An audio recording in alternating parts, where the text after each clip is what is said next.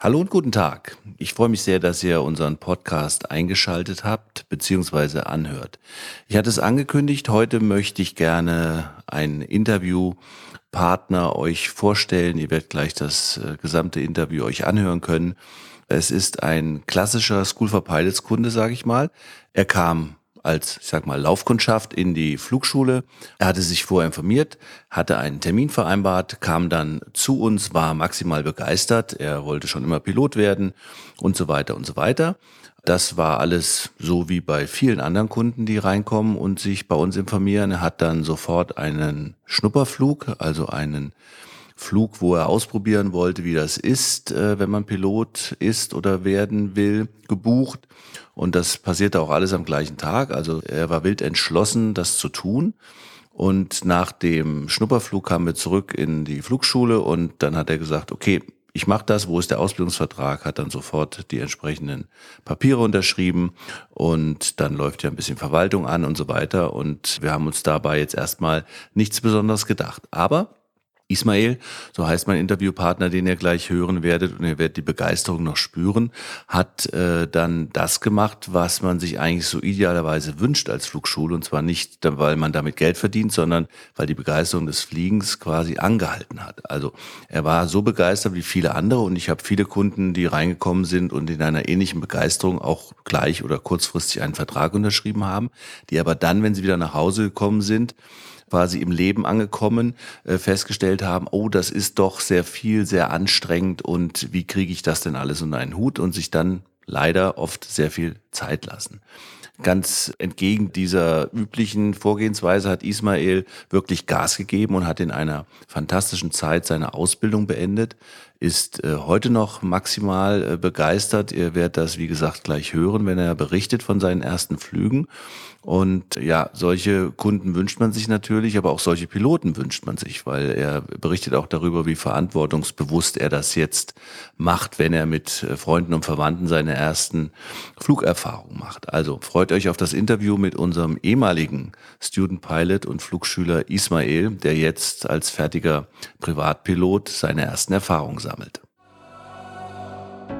Ready for Departure der Podcast für alle, die das Thema Fliegen fasziniert. Authentische Informationen und interessante Menschen und Geschichten aus der Welt des Pilotentrainings. Bereit, sich die Welt aus einer anderen Perspektive anzuhören? Heute haben wir einen Gast, äh, was mich sehr freut. Ich hatte es eben in der Anmoderation schon gesagt, der uns mal aus erster Hand berichten möchte, wie es denn ist, wenn man frischer Pilot ist. Hallo Ismail. Hallo, ja, vielen Dank für die Einladung. Gerne. Ich freue mich sehr. Ich werde oft gefragt, äh, wie lange dauert denn so eine äh, Lizenz und so eine Ausbildung? Und da habe ich mir gedacht, wir laden mal jemanden ein, der das jetzt gerade durchgemacht hat. Und ich weiß, dass du im Februar angefangen hast. Ja, genau. Und warst dann wann fertig? Ich war dann tatsächlich im Oktober fertig und das auch neben einem Vollzeitberuf. Also da muss ich mir ja nicht extra Urlaub nehmen, sondern es ist tatsächlich äh, machbar. Das ist eine wichtige Sache, weil wir bekommen immer wieder Anfragen. Ja, ich muss natürlich arbeiten, das Geld verdienen, ne? weil so eine Pilotenausbildung, haben wir ja gesagt, kostet ein paar tausend Euro. Und man will ja dann auch nicht äh, am Ende ohne Lizenz dastehen. Ne? Also wie, wie hast du das kombiniert? Was, was machst du beruflich, ohne in Details zu gehen? Bist du Vollzeit irgendwo beschäftigt? Ja, du bist Geschäftsführer, ne? Genau, ja. Und ich bin auch Vollzeit eingestellt. Und ja, trotz, sage ich mal, noch äh, Familie und Freunde etc. habe ich das geschafft, noch äh, in kurzer Zeit zwei Muster und den PPL fertig zu machen. Mhm. Also Muster muss man kurz erklären. Das sind die einzelnen Flugzeugmuster, die man dann in Berechtigungen nochmal, wo man eine Differenztraining macht. Wir hatten in einem der Podcasts schon mal drüber gesprochen. Also Ismail hat in seiner Ausbildung sogar das Flugzeugmuster nochmal gewechselt und hat dann auf einem anderen Muster, als er eigentlich angefangen hat, dann sogar die Prüfung gemacht, ne? Ja, genau. Okay. Fangen wir vielleicht nochmal vorne an. Was hat dich dazu getrieben? Hast du Langeweile? Ich meine, wenn du einen Vollzeitjob hast, äh, dann ist ja sicherlich so, dass du dann äh, auch andere Sachen zu tun hast. Du könntest ja auch abends Fernsehen gucken oder mit Freunden ausgehen, ne? Richtig. Nee, also für mich war immer Fliegerei etc. früher für mich schon ein Traum. Also ich habe das damals schon immer mit verbunden, dass ich sag mal, im Flughafen kam immer die Emotion und da ist man immer in Urlaub geflogen. Neue Kulturen, neue Länder hat man gesehen, nochmal, sag ich mal, die Tapeten gewechselt. Das war für mich immer so emotional belastet und dann, ich fand das natürlich damals immer total cool, wenn die Piloten kamen, dann in ihrer Uniform und äh, das fand ich dann, ja, cooler kann es einfach nicht sein. Und dann wollte ich schon immer ein Pilot sein. Ja? Also man hat immer früher im Kindergarten gefragt, was willst du werden? Der eine Astronaut, der andere Feuerwehrmann. Bei mir immer Pilot, Pilot, Pilot. So, und irgendwann, wenn man dann, sage ich mal, in Richtung Abitur, Studium geht, hieß es dann äh, von meinem Vater, ja, mach mal was Vernünftiges. ja, habe ich also vernünftig BWL studiert. Ja. Habe aber dann gesagt, jetzt, ich bin jetzt noch nicht mal 30 und ja, ganz ehrlich, habe ich mir gesagt, wenn nicht jetzt, wann dann? Und habe dann angefangen mit der Pilotenausbildung, mhm. der Privatpilotenlizenz. Mhm. Und sage ich mal, habe ich mir meinen Traum, der ist tatsächlich in Erfüllung gegangen. Und man sagt ja immer, never meet your childhood heroes. Und bei mir war es aber wie ein Traum. Also es ist genauso schön, wie ich es mir vorgestellt mhm. habe. Und nach wie vor. Also jedes Mal, wenn ich abhebe, es ist genauso schön wie äh, das erste Mal, mhm. sag ich mal. Kommen wir gleich nochmal dazu, weil äh, natürlich Berufspilot war früher der Traum. Jetzt bist du ja erstmal nur Privatpilot, aber das, äh, da werde ich gleich nochmal zu was äh, fragen. Kommen wir noch zu dem Thema, wonach hast du denn dann äh, deine Entscheidung getroffen, äh, wo du das machst? Das kann man ja Vollzeit machen. Du hättest dich ja auch gleich bei einer Linienpilotenschule äh, anmelden können. Jetzt hast du es aus Gründen, weil du nebenbei arbeitest, das eben sozusagen modular gemacht. Genau. Aber was waren so Entscheidungskriterien für dich? Du kommst ja aus Hannover. Genau, Entscheidungskriterien war für mich, dass man hier maximale Flexibilität hat. Und das habe ich tatsächlich dann hier in der School for Pilots, hatten wir ja das Gespräch dann, mhm. ähm, bevor ich mich angemeldet habe. Und dann hieß es, ja, wir sind flexibel, wir passen äh, uns an dich an. Gut, das sagen ja alle. Genau, das ja. sagen ja alle. Ne? Aber ich hatte hier das Gefühl, das ist jetzt nicht Marketing, sondern äh, da hieß es von wegen, ja, wenn du da mal Zeit hast, ein Wochenende, dann wird da auch Samstag, Sonntag, wird äh, der Fluglehrer nimmt sich dann Zeit für ein, dann wird dann Samstag morgens geflogen, Samstagabends geflogen, Sonntagmorgens, Sonntagabends. Vorher gibt's noch Theorie, nachher gibt's noch ein langes Theoriebriefing, also sage ich mal ein Fliegerwochenende pur. Mhm. Und das war tatsächlich in der Ausbildung dann häufiger so, dass wenn ich sage, hey, ich habe jetzt mal ein, zwei Tage Zeit, ich möchte gern fliegen, das Wetter spielt mit. Und dann wurde, sage ich mal, wurde ich hier echt durchgeboxt mhm. im positiven Sinne. Es mhm. war natürlich anstrengend, aber acht Monate, zwei Luftfahrzeugmuster. Ich finde, das ist eine, eine, beachtliche Zeit, ja. Definitiv. Du bist unser Held übrigens auch, weil du das, äh, der bist, der das am schnellsten gemacht hat. Ja. Wir haben, wir haben andere Kunden, die sich da aus verschiedensten Gründen ein bisschen länger Zeit lassen. Und der alte Spruch, fliegen lernt man nur durch Fliegen, der hat sich ja, ja bewahrheitet. Ja, also du hast auch jetzt, seitdem du deine Lizenz hast, schon ordentlich geschartet und bist einigermaßen rumgekommen. Auch da sprechen wir gleich nochmal drüber. Ja. Äh, nochmal zurück äh, zur Auswahl. Das heißt, du hättest ja auch zu einem Verein gehen können, sag ich mal. Ja. Da ist es günstiger. Hier gibt's ja Vereine, auch tolle Vereine mit mit Flugausbildungsangeboten drumherum. Sicher. Was war jetzt die Entscheidung, kommerzielle Flugschule, mal unabhängig davon, School for Pilots oder jeder andere, äh, oder Verein? Was war da für dich das Entscheidungskriterium? Naja, also das Entscheidungskriterium war für mich, ich bin ungeduldig. Man nimmt ja eine Menge Geld in die Hand und ich möchte in einer kurzen Zeit ordentlich ausgebildet werden. Und vor allen Dingen bei der Fliegerei ist es so, sag ich mal, wie Fahrradfahren. Also da, wenn man zwei, drei Wochen nicht geflogen ist, dann muss man auch ein bisschen reinkommen. Und da dachte ich mir, nee, da will ich lieber fast wöchentlich am Ball bleiben und nie, sag ich mal, äh, wieder von Null anfangen müssen. Und ich glaube, das ist in einer kommerziellen äh, Flugschule eher möglich als im Verein, wo man sich die Kiste dann an einem Abend dann mit vier, fünf Leuten äh, teilen muss, weil es ja mhm. zwangsläufig nicht anders geht. Mhm. Und bezogen jetzt auf die Theorie, also das Fliegen einerseits, aber du hast BWL studiert, also ja. du hast ja noch gar keine Idee davon, was dich alles erwartet. Ne? Genau. Das sind neuen Fächer. Ja. Äh, wie hast du dir das organisiert, dass du, sag mal, auch Spaß hast, die, die trockene Theorie zu lernen? Ja, also wie ich persönlich das gemacht habe, ich habe gar nicht in die Theorie reingeguckt, erst nachdem ich, sage ich mal, 10, 15 Flugstunden hatte.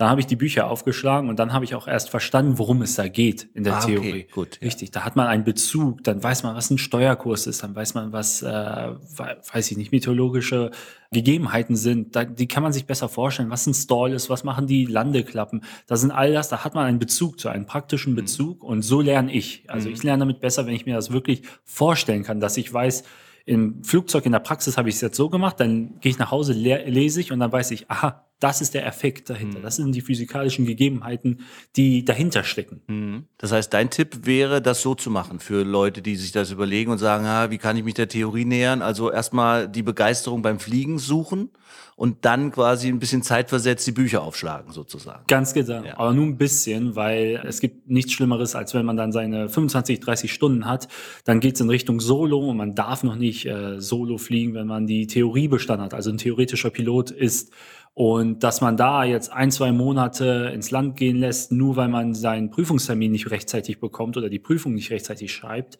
das finde ich natürlich sehr gefährlich. Deswegen würde ich sagen, 10 bis 15 Stunden fliegen, ab und zu reingucken, aber dann spätestens ab der 15. Stunde ab dem ersten Solo, sage ich mal, wirklich intensiv rein und sich auch Deadlines setzen, sich einfach mal anmelden und sagen, alles klar, jetzt gibt es kein Zurück. In zwei, drei Wochen ist die Prüfung, jetzt muss ich die fünf Fächer schreiben und im zweiten Termin schreibe ich die restlichen vier.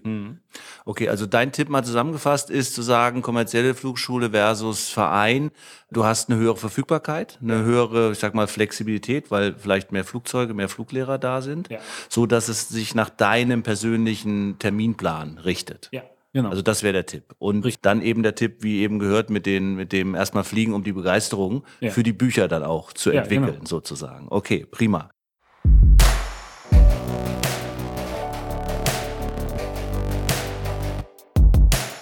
Ja, kommen wir nochmal zurück auf das Thema Berufspilot. Du hast es angesprochen, jetzt hast du gesagt, du bist ja noch unter 30, also hast noch einiges vor dir, hast aber einen Job. Ja. Aber wie stellst du dir das vor? Möchtest du gerne Berufspilot werden trotzdem? Nach wie vor will ich äh, gerne kommerziell fliegen, also sprich auch als zweites Standbein. Äh, ich meine, der Weg dorthin ist, äh, man braucht ja eine bestimmte Stundenanzahl, 150 Stunden, um die PP, äh, CPL anzufangen, die Theorie und 200, um die zu beenden. Zusätzlich noch die äh, Berechtigung wie IFA und Night VFA. Das Schlimmste, was sein kann für mich, ist, dass ich sage, gut, CPL, sprich kommerzielle Pilotenlizenz, damit Geld verdienen, ist nichts für mich. Aber nach wie vor bin ich da ein besserer Pilot. Das ist ja nichts Vergebens. Ich meine, Ja. die ganzen Lizenzen, die Instrumentenrating, das erlaubt mir ja später auch bei schlechterem Wetter zu fliegen. Und das ist ja, unglaublich flexibel, auch in der Privatpilotenfliegerei. Äh. Aber genau, also der Traum äh, CPL Richtung ab TPL ist für mich nicht gestorben und würde ich schon als zweites Standbein mindestens sehen oder sag ich mal als äh, Rückgrat, wenn ich sage, nee, ich habe keine Lust mehr auf einen Beruf XY, ich will jetzt gerne mit der Fliegerei Geld verdienen. Also äh, das äh, habe ich ja mehrfach schon äh, angedeutet. Ihr seht das hier nochmal aus berufenem Munde sozusagen, also von jemand, der sich das vorgenommen hat persönlich, dass man Berufspilot nicht äh, unbedingt hauptberuflich äh, machen muss. Also insofern ist das sicherlich eine weitere Facette, dass man es als fliegerische Weiterbildung sieht, so wie Ismail das gerade gesagt hat, und quasi ein besserer Pilot wird am Ende. Und man kann natürlich auch im Nebenjob, so wie andere, weiß ich noch, nebenberuflich Fußballtrainer sind und ein paar Euros verdienen, kann man auch Geschäftsführer sein und trotzdem am Wochenende mal, wenn man eine Berufspilotenlizenz hat, dann mal einen Umlauf, so heißt das, von A nach B und zurückfliegen mit Passagieren, die dafür bezahlen, weil man in einem Luftfahrtunternehmen als Freelancer, als freiberuflicher Pilot arbeitet. Also ein weiterer Aspekt.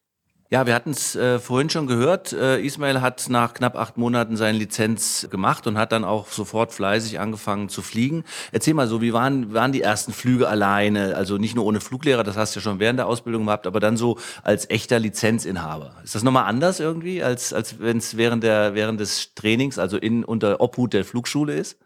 Ja, klar. Also jeder, der zum ersten Mal mit der Lizenz äh, Passagiere mitnehmen, die auch gar nichts mit der Fliegerei zu tun haben, also Passagiere, sprich Freunde, Familie, Bekannte, da merkt man einen deutlichen Unterschied, wer von der Fliegerei kommt und wer nicht. Sage ich mal, wenn ich jetzt einen Pilotenkumpel mitnehme, der weiß auf gut Deutsch, wann er nichts zwischenzureden hat beim Takeoff etc. Und Passagiere fragen, fragen mich gerade, während ich äh, in 200 Fuß Höhe am Steigen bin, oh, der Tower, sag mal, was macht er alles? Und ich bin so, ja, jetzt nicht bitte, jetzt nicht. Aber ja, nee, äh, die Liste war natürlich lang, wo ich gesagt habe, ich mache meine Pilotenlizenz, wer alles mitfliegen möchte und äh, wenn noch nicht mitgeflogen ist. Und ja, die Liste arbeite ich jetzt fleißig ab. Wir freuen uns übrigens. Ja, genau. Ja, aber es ist auch nicht verkehrt, die äh, Luftfahrzeuge zu nehmen, mit denen man es auch gelernt hat. Ich meine, dann selbst in stressigen Situationen, man weiß, wie das Flugzeug sich benimmt und man ist auch einfach viel äh, Selbstbewusstsein im Flugzeug.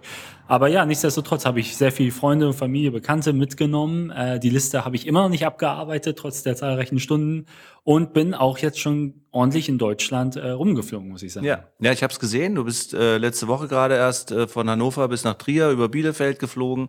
Hast, glaube ich, einen Freund oder deinen Cousin und deinen Onkel irgendwie abgeholt Genau. oder hingebracht. Also genau diese Sachen, die wir auch schon mal berichtet haben, dass man mit der Privatpilotenlizenz natürlich ohne Bezahlung, das ist immer wichtig, Privatpilotenlizenz, mit Freunden, Bekannten dann dieses Erlebnis teilen kann. Ne? Und das ist natürlich toll.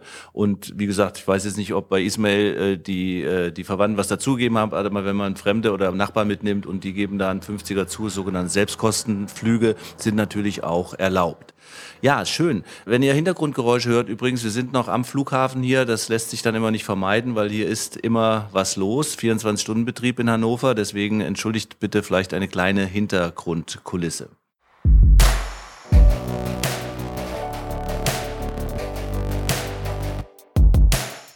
Ich glaube, was auch unsere Podcast-Hörer nochmal interessiert, Ismail, ist, äh, wir haben jetzt ein bisschen über die sachlichen Themen, obwohl du sehr emotional schon gesprochen hast, geredet, aber äh, gib doch uns noch mal einen Eindruck davon. Was, was hast du jetzt, äh, Trierflug hatten wir gerade gesagt, mit äh, Onkel und, und Verwandten, aber was hast du sonst noch für Trips gemacht? Was, was äh, bleibt dir noch so in Erinnerung, so als erste, zweite, dritte tolle Erfahrung? Ja, na klar, die allerersten Flüge waren jetzt nur, sage ich mal, nach Hodenhagen und wieder zurück. Aber den ersten, sage ich Anmerkung kurz, Hodenhagen ist nur äh, zehn Minuten von Hannover entfernt, ein klassischer Ausbildungsplatz. Dann tastet man sich erstmal dorthin, wo man sich auskennt. Ne? Ganz genau, ja, den kennt man blind und da verfliegt man sich auch nicht. Aber so sage ich mal, der erste große Trip, den ich hatte, der war auf die Insel Hieß. Das ist, ähm, ich glaube, anderthalb Stunden hin, anderthalb Stunden zurück, wenn man jetzt den Wind nicht berechnet.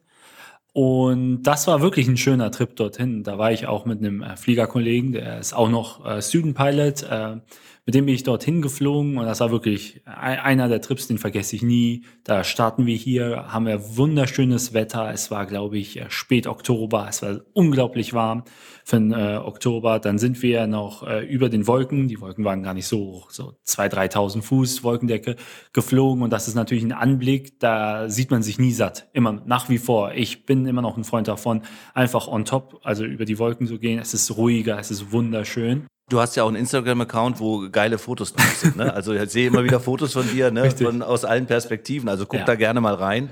Ähm, Ismail hat da sehr schöne Fotos und Stories eingestellt. Ne? Ja, genau. Also es ist wirklich was sehr, sehr Schönes. Es wird nie langweilig und nach, nach Hies war es wirklich ein schöner Trip.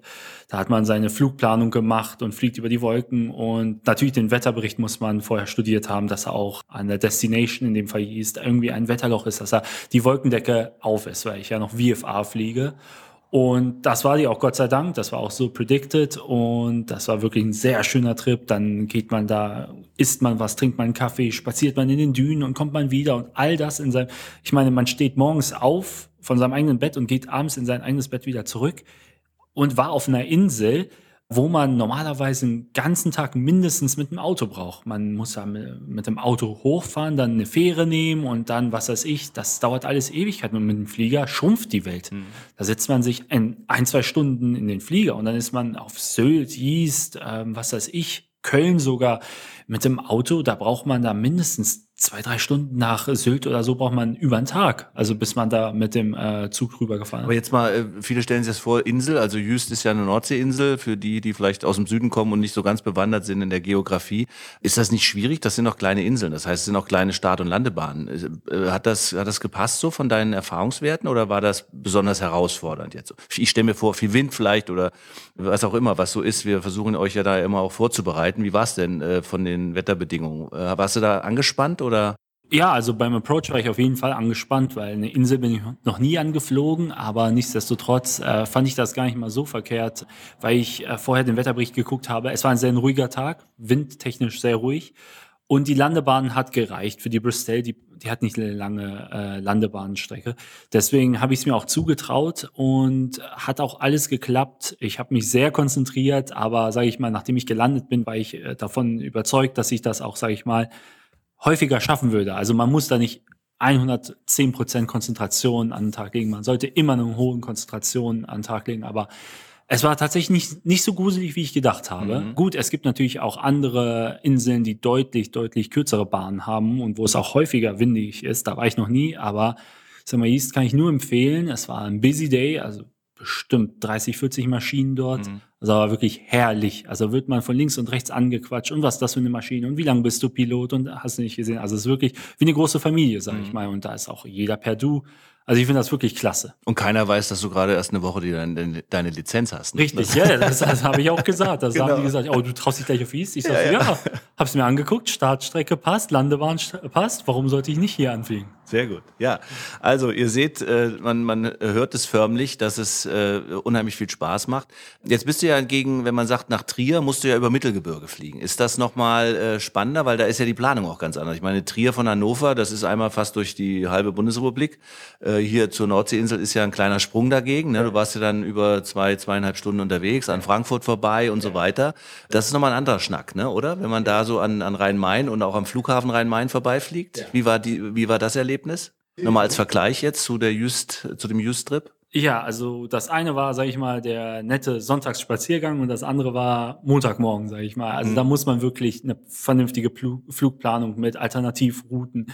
Das Wetter muss man checken, gerade über ein Mittelgebirge. Da will man nicht, sage ich mal, unter der Wolkendecke fliegen, weil dann passiert das ganz schnell, dass das Ceiling direkt am Gipfel ist und das will man nicht. Da kann man nicht mehr durch VFA mhm. und das war natürlich auch gefährlich. Ich bin auch geflogen, habe dann in der Frequenz auch gehört im FIS, dass da ein, zwei Piloten gesagt haben, nee, ich drehe ab, das wird mir zu heikel. Ich mhm. hatte das Glück, ich konnte noch on top fliegen, war dann äh, Flug Flight Level 85, das war alles ruhig. Da hat man zwar ab und zu noch Turbulenzen gespürt äh, auf dem Weg nach Trier, aber nichtsdestotrotz, das war jetzt nicht ohne. Also ich war gut aufgeregt und als ich gelandet bin, war ich immer noch aufgeregt, mhm. weil es äh, wirklich ein ernsthafter Trip ist. Mhm. Sag ich mal, es ist nicht wie nach Yeast kurz mal rüber und mhm. wieder runter, sondern man mhm. muss halt wirklich alles berechnen. Mhm. Ähm, aber es hat unglaublich Spaß ja. gemacht. Also wenn man dann zu Hause ist wieder, man sagt, wow, man war in der halben Bundesrepublik oder hin und zurück war man in der ganzen Bundesrepublik, dann kann man echt stolz auf einen sein. Das ist wirklich, da sieht man viel ja. und da lernt man auch unglaublich viel an einem Trip. Ja. Ich will noch mal kurz erklären, also Flight Level sind die Flugflächen und das 8.5 wäre jetzt 8.500 Fuß, ja. also knapp 2.000 Meter hoch, ja. das nochmal und äh, VFA und Top nennt man dann, wenn man nach Sichtflugregeln über der geschlossenen Wolkendecke fliegt ja. und im Zielfluggebiet natürlich wieder ordnungsgemäß auch äh, die Wolken frei sind oder Wolkenlücken da sind, so dass man ohne Wolkenberührung wieder landen kann als VFA-Pilot. Das äh, nur nochmal zur Vervollständigung, damit da keine falschen Eindrücke entstehen.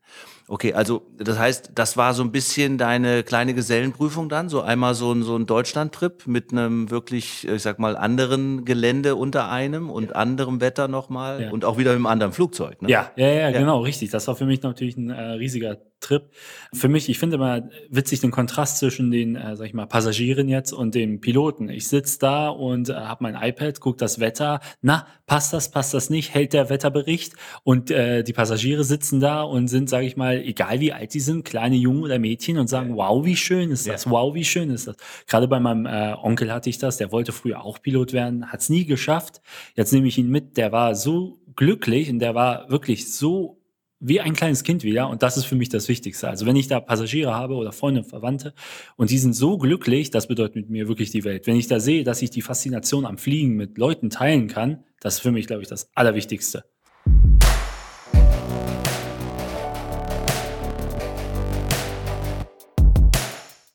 Aber du sagst, als Pilot ist es doch mal was anderes, ne? weil man muss dann auch, ich sag mal, selbst wenn man merkt, oh, das wird jetzt hier ein bisschen, ich sag mal, spannender oder anstrengender für mich, darf das ja, dürfen das die Passagiere ja eigentlich nicht anmerken. Und die sitzen ja neben einem, ne? Also da muss man schon ein bisschen Pokerface drauflegen, weil man sagt, oh Gott, ist das jetzt noch alles okay, ne? Und weil man parallel dann schon den Plan im Kopf abarbeitet, ohne dass die Passagiere jetzt quasi mitdenken müssen, ne? Und sagen, oh Gott, ich glaube, der schafft das jetzt nicht, ne? Also das ist nochmal was anderes, ne? Ja, unbedingt. Also die kriegen das nicht mit, die sollen das auch nicht mitkriegen, das ist mir ganz wichtig. Die sollen einen tollen Flug haben. Hm. Ich bin der Pilot, ich bin dafür verantwortlich, dass die alle heile an äh, Boden kommen. Ich bin dafür verantwortlich, dass die auch einen schönen Flug haben. Gerade auch jetzt mit dem Blick, dass ich auch in die kommerzielle Pilotenlizenz gehen möchte, dass ich da auch wirklich, ich möchte, dass. Du übst jetzt schon. Ja, ich ja, übe, ja, ja, nach wie vor. Ich habe also dieses hohe Level an Professionalität, sprich ich Funk auf Englisch, ich mache meine Items vernünftig, ich werde gar nicht schuldig. Das hast du alles in acht Monaten gelernt? Ja, alles in acht Monaten, ja. ja. Es ist also. Hammer. Ja, und auch da gibt es Unterschiede zwischen, ich will jetzt nicht sagen, zwischen Vereinspiloten und äh, kommerziell ausgebildeten Piloten in der Flugschule. Aber also ich habe schon von einigen Piloten gehört, du bist wirklich gut ausgebildet. Mhm. Das kann auch daran liegen, dass ich das weiterhin immer noch äh, an den Tag lege, dass ich mhm. alles ernst nehme. Ich mache jede Weight and Balance Berechnung. Äh, ich mache jede Startstreckenberechnung, egal wie banal es ist. Ich rechne das einfach durch und ich frage dann auch leider jedes Mal die Passagiere, egal was für ein Geschlecht, wie viel wiegst du? Wie viel Gepäck nimmst du mit? Weil ja, mir genau. das wirklich wichtig ist, ja, weil ich gut. bin der Pilot, der dann schlussendlich den Ärger kriegt, wenn wir dann Overweight sind, ja. beziehungsweise ist auch einfach eine Straftat oder gefährlich. Du weißt, wie man das nennt? Dein ganzes Verhalten, was du gerade erläutert hast? Nee, wie? Airmanship. Airmanship. Good Airmanship. Airmanship, also ja. das so nennen das die Amerikaner und äh, das ist so etwas, was wir gerne etablieren wollen bei unseren Kunden. Deswegen, äh, Ismail hat es gerade indirekt, ohne dass wir es abgestimmt haben, bestätigt. Good Airmanship ist eins der wichtigsten Voraussetzungen, um sicherer Pilot zu sein. Und das ist etwas, was wir äh, neben der reinen fliegerischen Ausbildung immer wieder unseren Kunden an den Tag legen wollen. Und wir hatten ja auch vor dem Trier-Trip natürlich nochmal kurz besprochen, weil es auch eine, eine Bahn war, die jetzt nicht so lang war wie die in Hannover und du mit drei Leuten geflogen bist und so weiter. Also sich da alle Ressourcen äh, zu bedienen, um alles sicher zu machen, das führt dann auch dazu, dass man während des Fluges dann auch ein entspannter, ruhiger Pilot ist und die Passagiere diesen Flug auch genießen können. Ne? Also insofern schon mal eine tolle Zusammenfassung. Ja, wir sind jetzt schon äh, am Ende der Zeit eigentlich. Ismail, ganz herzlichen Dank. Gibt es so ein, äh, nach dem Motto äh, Famous Last Words, gibt es noch irgendwas, was du vielleicht den, den Hörern des Podcasts mitgeben willst, wenn die sagen, ja, ich, ich würde ja auch gern, aber ah, Familie und ich weiß nicht, wie soll ich es machen. Sollte man es machen oder braucht man irgendwie so wie du fast noch, ich sag mal, ein junger Mann unter 30, noch keine Familie? Kann das auch jemand machen, der jetzt 40 ist und vielleicht zwei Kinder hat oder so? Was meinst du? Ja, selbstverständlich. Also das geht. Das ist unabhängig. Also ich bin nie ein Fan davon, dass man tausend Ausreden findet, warum nicht. Man soll einfach nur einen Grund finden, warum. Und ich sag mal, spätestens sobald man das erste Mal äh, im Flieger saß äh, und man gesehen hat, was da alles dazugehört, dann sagt man Top oder Flop. Also dann ist einem alles egal. Also wenn, da, wenn man da sieht, was da für eine Faszination hintersteckt, dann sagt man, weißt du was, ist mir egal, ich finde die Zeit. Und es ist, glaube ich, mehr als ein Hobby. Ne? Unabhängig davon, dass du jetzt Ambitionen hast für, für Berufspilot, aber auch so ist es, glaube ich, mehr als nur irgendein neues Hobby, oder? Ja, das, das ist kein Hobby. Das ist wirklich äh, mehr als ein Hobby. Das ist wirklich, das ist, ich weiß nicht, was man dazu sagen soll. Ob das eine Lebensweise ist, ist vielleicht übertrieben, aber das ist schon, ich sag mal so, wenn zwei Piloten aufeinandertreffen und die fangen an zu reden, dann merkt man, das ist mehr als ein Hobby. Da, da, da, blü da sind so zwei kleine Jungs, sag ich mal, die miteinander reden oder Mädchen, die miteinander reden. Und äh, ja, die beide haben natürlich so große Augen und erzählen davon. Das Ja. ist ja unabhängig des Alters dann schon. Das finde ich wirklich, habe ich selten in einer Lebenslage so gefunden oder in einem Hobby so gefunden wie in der Fliegerei, dass man dann tatsächlich immer zum emotionalen Kind wird. Mhm, super. Also, wenn wir jetzt im Radio wären, würde ich sagen, das ist ein schönes Schlusswort. Ich gebe zurück in die angeschlossenen Funkhäuser. Das mache ich aber nicht, weil wir haben einen Podcast, den ihr euch immer wieder anhören könnt. Aber trotzdem nochmal ganz herzlichen Dank, Ismail, für die wirklich sehr äh, lebendig geschilderten Eindrücke von dir. Ich wünsche dir ganz viele tolle Flüge, many happy landings, wie wir Danke. unter Piloten sagen. Ja. Und äh, vielen Dank dafür, dass du uns hast dran teilhaben lassen und die Hörer. Danke, dass ich kommen durfte. Ja, gerne. Lust auf mehr bekommen? Selbst mal das Steuer in die Hand nehmen und abheben? Dann klickt auf schoolforpilots.de, werdet Teil der weltweiten Aviation Community und hört in Kürze auf eurem Cockpit-Kopfhörer. You are cleared for takeoff.